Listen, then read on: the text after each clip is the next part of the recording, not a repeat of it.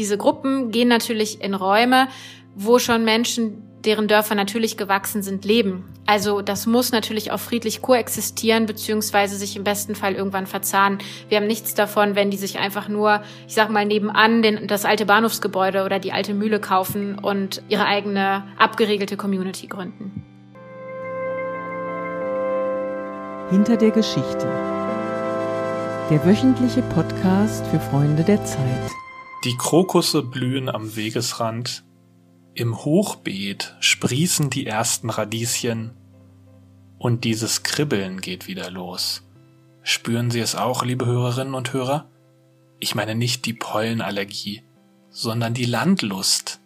Die Sehnsucht danach, draußen in der Natur zu sein. Nicht nur für einen Ausflug, sondern für immer. Wohnhaft in einem alten Bauernhaus vielleicht, mit Blick auf Weideland und einen plätschernden Wildbach. Mein Name ist Oskar Piekser, ich bin Redakteur im Hamburg-Ressort der Zeit und ich begrüße Sie zum Podcast Hinter der Geschichte. Jede Woche reden hier abwechselnde Moderatorinnen und Moderatoren über einen Artikel aus der neuen Zeit mit dem Menschen, der ihn geschrieben hat. Und heute soll es um die Natur gehen, die blühende, sprießende, wunderschöne Natur. Ungefähr 40 Prozent aller Deutschen haben die Natur vor der Haustür oder zumindest in ihrer Nähe, denn sie leben in Kommunen mit weniger als 20.000 Einwohnern, also quasi ländlich. Und die übrigen 60 Prozent, zu denen auch ich gehöre, die in den größeren Städten und in den Großstädten leben, die sehnen sich nach der Natur und dem Landleben, zumindest manche von ihnen, zumindest manchmal. Zeitschriften wie Landlust verkaufen sich blendend. Romane wie die von Dörte Hansen werden zu Bestsellern und immer wieder liest man von Leuten, die sehr bewusst das Stadtleben hinter sich lassen und raus ins Grüne ziehen. Nur, wenn man erstmal da ist im Grünen, dann merkt man, so toll ist das hier auch nicht.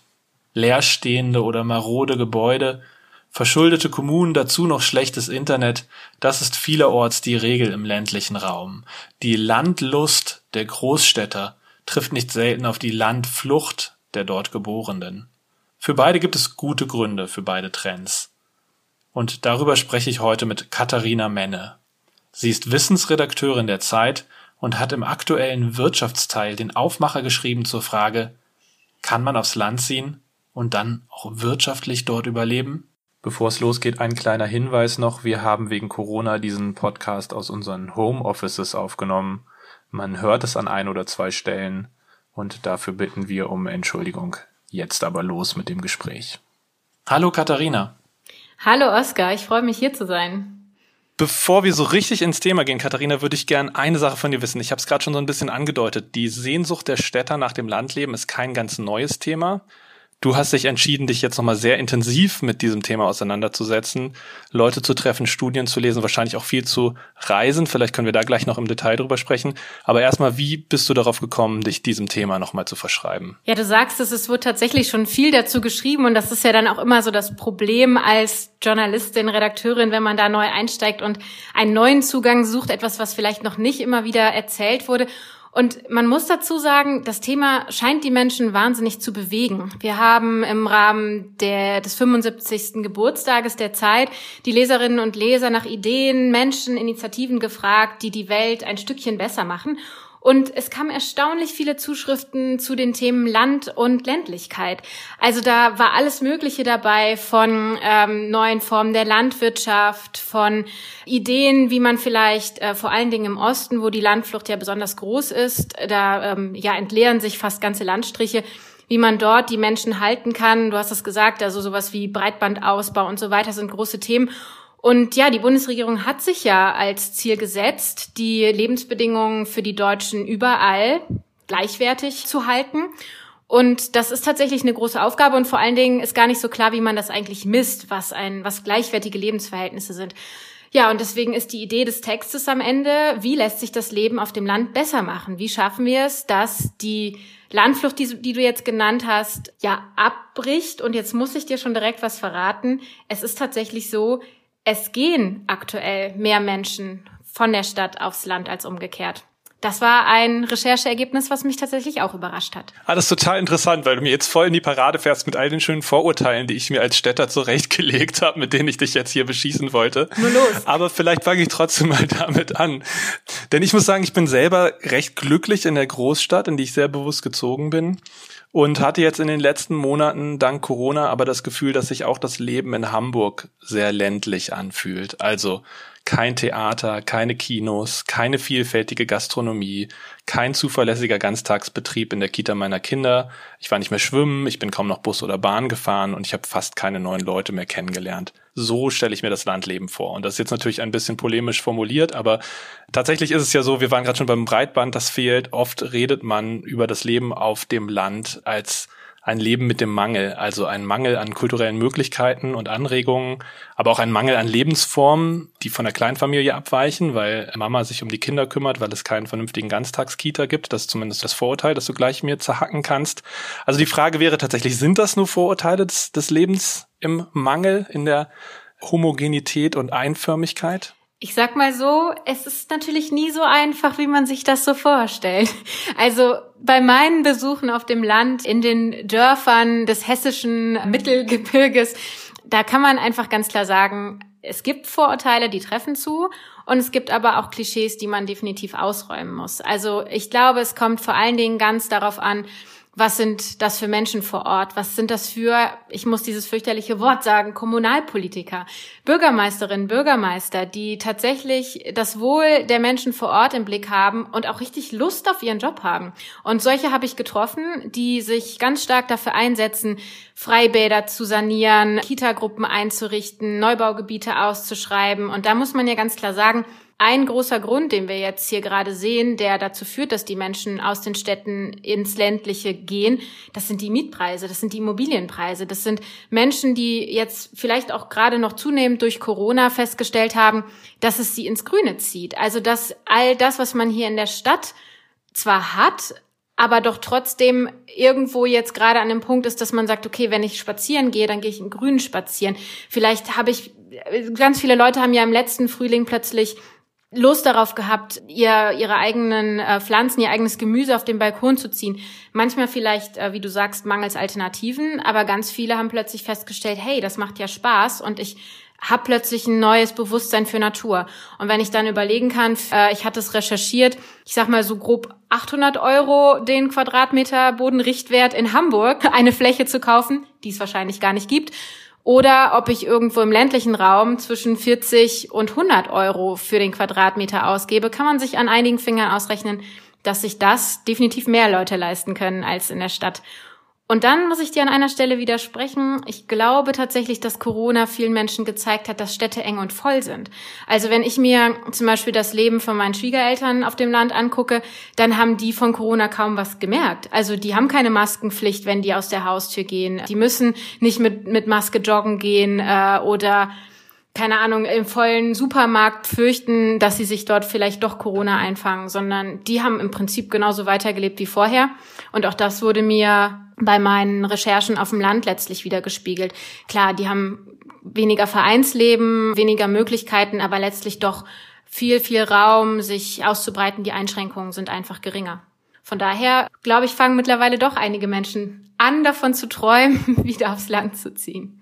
Du hast gerade gesagt, Kommunalpolitiker spielen eine große Rolle. Das klingt so, als wäre es vor allem eine Frage individueller Initiative, ob also jetzt zum Beispiel Kitas, zum Beispiel Internet und all diese Sachen ähm, gegeben sind im ländlichen Raum. Das musst du mir, glaube ich, noch ein bisschen erklären, weil ich jetzt gedacht hätte, wir reden hier über strukturelle Probleme, also womöglich darüber, dass durch die Abwanderung über Jahre und Jahrzehnte durch die Abwanderung von Firmen womöglich auch einfach Steuermindereinnahmen sind, die sich eben niederschlagen darin, dass es kein Freibad mehr gibt, weil die Kommune es nicht mehr bezahlen kann. Da ist dann ja auch egal, ob man einen engagierten Bürgermeister hat, oder? Ja, egal ist es tatsächlich nicht. Also du sprichst, nat sprichst natürlich einen ähm, guten Punkt an. Ähm, eine Bürgermeisterin, mit der ich mich unterhalten habe, Annika Popp aus Leupoldsgrün im Norden von Bayern, die hatte tatsächlich oder hat eine Situation vorgefunden, die genau das ja widerspiegelt, was du gerade beschreibst, dass dort eben in den letzten Jahren Jahren viele Industriebetriebe abgewandert sind. Ähm, die Globalisierung hat letztlich dazu geführt, dass Industriebetriebe anderswo bessere Arbeitsbedingungen gefunden haben. Und dann ist es natürlich schwierig, auch neue Gewerbezonen neu auszuschreiben und wieder Unternehmen anzulocken. Also das ist sicherlich ein Problem und führt dann zu so einer Abwärtsspirale. Aber trotz allem ist es ja so, dass die Menschen, die auf dem Land leben, ähm, die brauchen da natürlich auch Arbeit, aber die brauchen ja auch eine gute Infrastruktur vor Ort. Und wenn man als engagierte Bürgermeisterin, wie sie es eine ist, dann zum Beispiel so eine Idee hat, wie einen äh, Frauenstammtisch ins Leben zu rufen, weil das muss man sagen, meistens sind es ja Frauen, die diese kleinen Betriebe führen, seien es Blumenläden, Kosmetikstudios, äh, Yoga oder ähm, ich glaube, sie sagte sogar, sie haben auch ein Fotostudio und so weiter da. Und die an einen Tisch zu bringen, sich gegenseitig zu bestärken und zu sagen, wir ziehen alle an einem Strang, wir finden es hier lebenswert, dann bekommt so ein Ort einen neuen Drive und plötzlich spricht sich das rum, Mund-zu-Mund-Propaganda und Leute, die zum Beispiel da bei ihr im Landkreis Hof dann in Bayreuth oder in Hof oder so wirklich in den größeren Städten arbeiten, die haben plötzlich Lust, dorthin zu ziehen, weil die davon hören, dass dort was los ist und dass da sogar sich ein neuer Hausarzt niedergelassen hat und im Endeffekt die Versorgung so gut ist, dass es viele Vorteile hat gegenüber der Stadt. Und von daher, ja, es sind die Kommunalpolitiker. Es sind aber auch Fördervereine. Also zum Beispiel bei Freibädern ist das mittlerweile ganz oft so, dass die auf dem Land von Fördervereinen getragen werden. Und da kommt es dann auf die Leute vor Ort an, die einfach selbst daran interessiert sind, dass die Verhältnisse dort lebenswert sind. Welches Buch begeistert Sie gerade? Diese Frage stellen wir Prominenten, Zeitjournalistinnen und Leserinnen regelmäßig. Die Antworten finden Sie im neuen Literaturnewsletter der Zeit, Was wir lesen. Bisher mit Matthias Brandt, Katharina Barley, Heinz Strunk, Tupoka Oget und Joachim Meyerhoff. Was wir lesen, der Literaturnewsletter der Zeit. Einmal die Woche kostenlos in Ihrem Postfach. Anmelden unter www.zeit.de slash was wir lesen. Jetzt sprechen wir gerade über Fragen der individuellen Lebensführung und Freizeitgestaltung vor allem. Es gibt ja auch noch ein paar andere Argumente, die gegen das Leben auf dem Land sprechen. Also zum Beispiel in einer alternden Gesellschaft, wie es Deutschland ist, ist da wirklich sinnvoll, dass die Leute da wohnen, wo die medizinische Versorgung lückenhaft ist? Oder in einer Klimakatastrophe ist es vielleicht auch nicht die schlauste Idee, zersiedelt zu wohnen, also mit viel Flächenversiegelung und Artenverdrängung, noch dazu der Abhängigkeit vom Auto. Ich frage mich manchmal, und das ist jetzt wieder ein bisschen überspitzt und bewusst polemisch, brauchen wir diesen Wohnraum auf dem Land überhaupt? Also wenn es so schwer ist, gleiche Lebensbedingungen herzustellen, warum lassen wir es nicht einfach so, wie es ist und setzen drauf, dass die Städte einfach sowohl aus ökologischen als auch als so infrastrukturellen Versorgungsgründen eigentlich die bessere Wohnform sind für unsere Gesellschaft? Ich glaube, da sprichst du jetzt, ich glaube, ich weiß, da sprichst du ein Thema an, das wahnsinnig komplex ist. Also wenn man sich einfach mal anguckt, wie sich unsere Land-Stadt-Strukturen entwickelt haben, dann kommen wir ja eigentlich, wenn man ganz weit in die Vergangenheit guckt, aus viel zersiedelteren Siedlungsformen. Da standen ja einzelne Höfe in der Landschaft rum und hatten sicherlich ihre Daseinsberechtigung. Und natürlich ähm, im Zuge der Industrialisierung, also wenn man das jetzt alles historisch betrachten wollte, kamen dann die ganzen Industriebetriebe, die, ja, ich sag mal, dazu oder, oder dass die Menschen dann mehr und mehr an einem Ort arbeiteten, dass sich natürlich überhaupt erst Städte entwickelt haben. Und jetzt muss man ja fairerweise sagen, wenn man sich versiegelte Flächen anguckt, dann sind doch eigentlich die Städte viel versiegelter als die Dörfer. Also wenn ich mir anschaue, wie dort äh, immer mal wieder irgendwo ein Häuslein steht, Klar, da wohnt dann nur eine Familie drin, in manchen Fällen aber vielleicht auch drei Generationen, die sich dieses Haus teilen. Und drumherum sind im Endeffekt Grünflächen. Und natürlich, der Individualverkehr, der ist insgesamt höher, weil ich einfach viel schlechtere ÖPNV-Angebote habe. Carsharing-Angebote lohnen sich fast nicht, weil so wie hier, man stellt einfach das Auto ab und der nächste nimmt es. Das ist auf dem Land einfach schwieriger. Ja, das stimmt alles.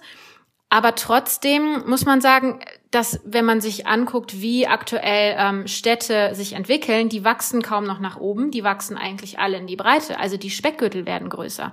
Und das ist ja eigentlich genau das, was man nicht möchte, weil man dadurch ja einfach eine immer, immer, immer weiter wachsende große äh, Struktur bekommt, die aber nach wie vor innerstädtische Versiegelungsstrukturen hat. Und da würde ich sagen, muss man so ein bisschen die Waage finden.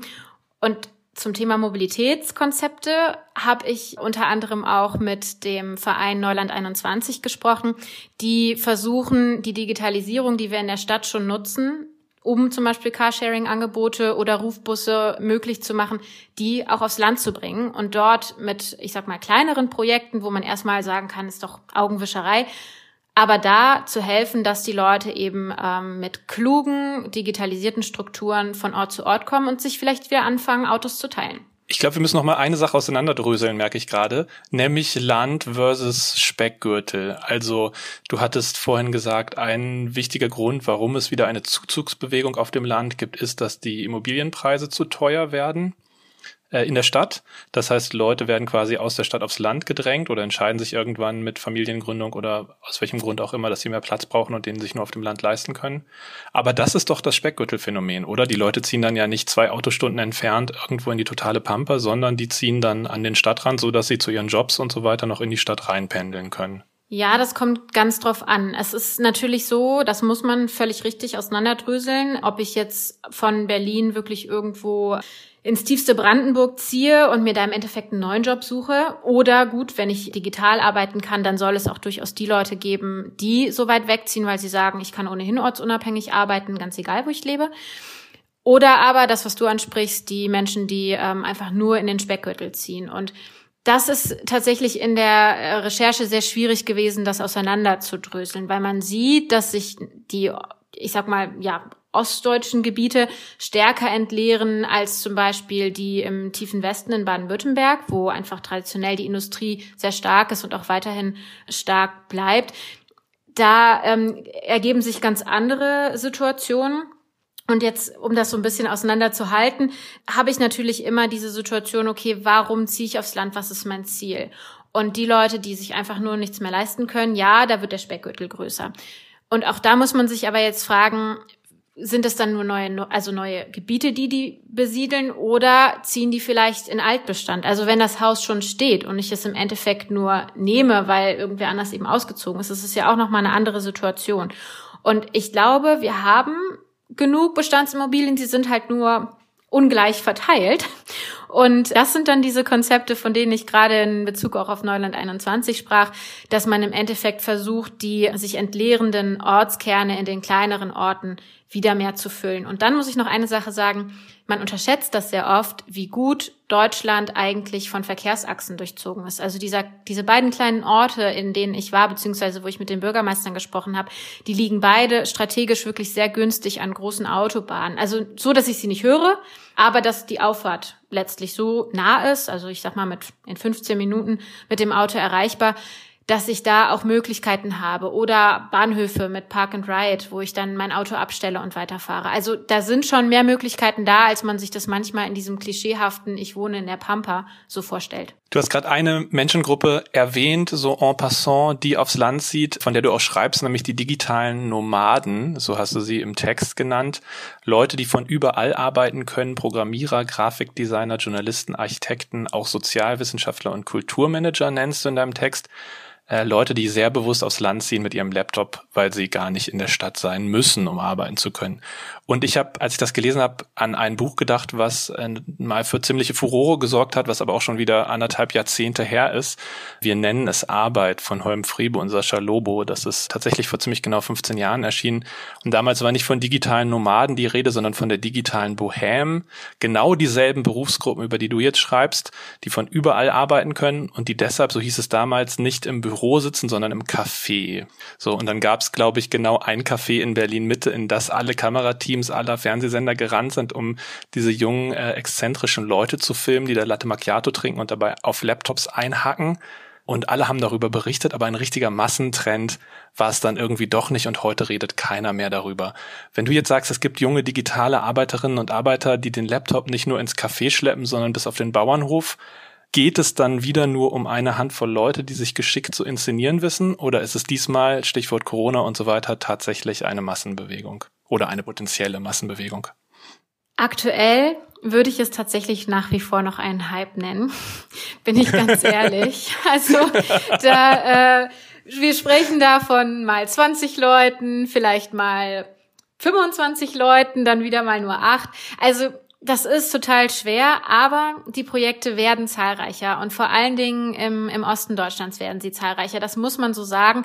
Da ist viel in Planung. Ich habe mich auch mit diversen, ich sag mal, Initiatoren von solchen Projekten unterhalten, die alle sagten, sie haben Wartelisten. Also dass da tatsächlich so viele Leute daran interessiert sind, dass auch der Gründer von den Co-Dörfern, Friedrich Fischer, schon neue Projekte in der Hinterhand hat, bevor die ersten überhaupt umgesetzt sind. Und es ist natürlich, das muss man ganz deutlich sagen, eine ganz bestimmte Klientel.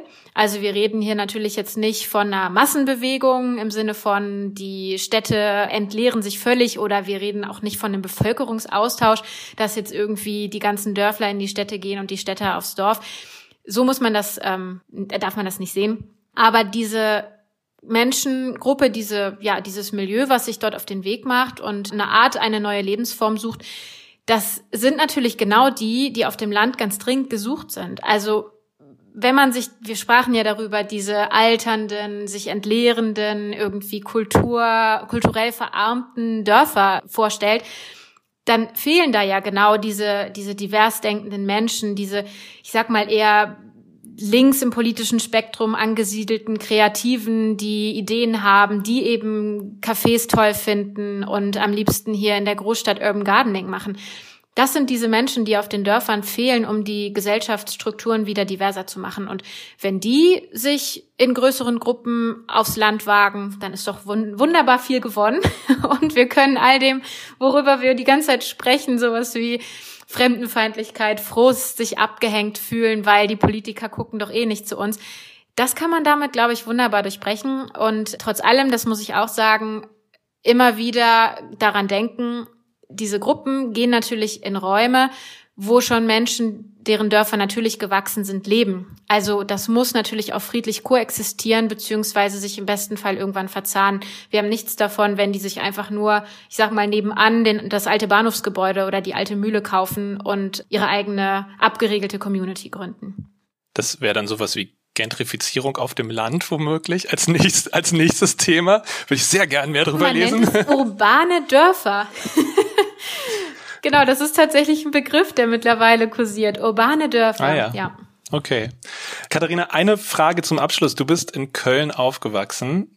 Du arbeitest jetzt in Hamburg bei der Zeit, also äh, Großstadtexistenz durch und durch, wenn ich das so den Eckpunkten deines Lebenslaufs entnehmen kann.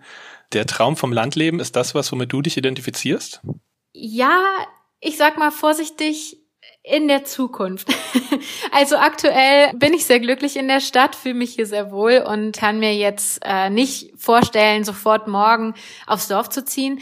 Dafür, ja, muss ich sagen, muss ich eigentlich Hamburg noch ein bisschen mehr erkunden dürfen. Da hat mir Corona ein wenig einen Strich durch die Rechnung gemacht und all das, weshalb ich hier eigentlich hingekommen bin und Hamburg entdecken wollte, das hat noch gar nicht geklappt.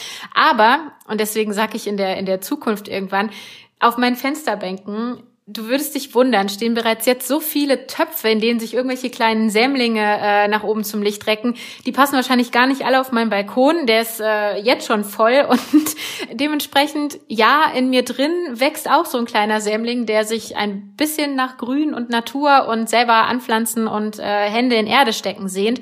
Also vielleicht wird's mal nur der Schrebergarten, keine Ahnung, aber auch da sind die Wartelisten wahnsinnig lang erstmal muss es der Balkon tun und ja, vielleicht irgendwann kann ich mir auch sehr gut vorstellen, ein altes Bauernhaus zu kaufen, zu renovieren und dann ja, den Garten zu bestellen, wie man ja früher gesagt hat. Okay, Katharina, vielen Dank, dass du dir die Zeit genommen hast und einen schönen Sommer dir auf deinem Balkon erstmal und wohin auch immer dich dann dein Leben und das Schicksal noch treiben möge. Äh, alles Gute dafür. Danke dir. Und Ihnen vielen Dank fürs Zuhören, liebe Zuhörerinnen und Zuhörer. Das war der Podcast hinter der Geschichte. Wenn Sie nach den Ausführungen von Katharina Menne jetzt gleich raus aufs Land wollen, dann nur zu. Ich kann Sie nicht aufhalten. Holen Sie sich vorher vielleicht noch die aktuelle Zeit, um das alles en Detail nachzulesen. Und wenn Sie ergänzend noch etwas Großstadt-Content brauchen und in Hamburg oder Umgebung leben, dann empfehle ich Ihnen gerne den Hamburg-Teil, nicht ganz uneigennützig, der diese Woche der Zeit beiliegt. Mein Kollege Florian Zinnecker schreibt dort über die Kulturszene der Stadt, die gerade erneut in den Lockdown geschickt wurde. Und apropos Lockdown, auf zu, auf zu. Bürgermeister Peter Tschentscher stellt sich im Interview der Frage, warum er jetzt die Notbremse gezogen hat. Mein Name ist Oskar Piekser. Ich danke Ihnen fürs Zuhören und wünsche Ihnen noch einen schönen Tag. Tschüss.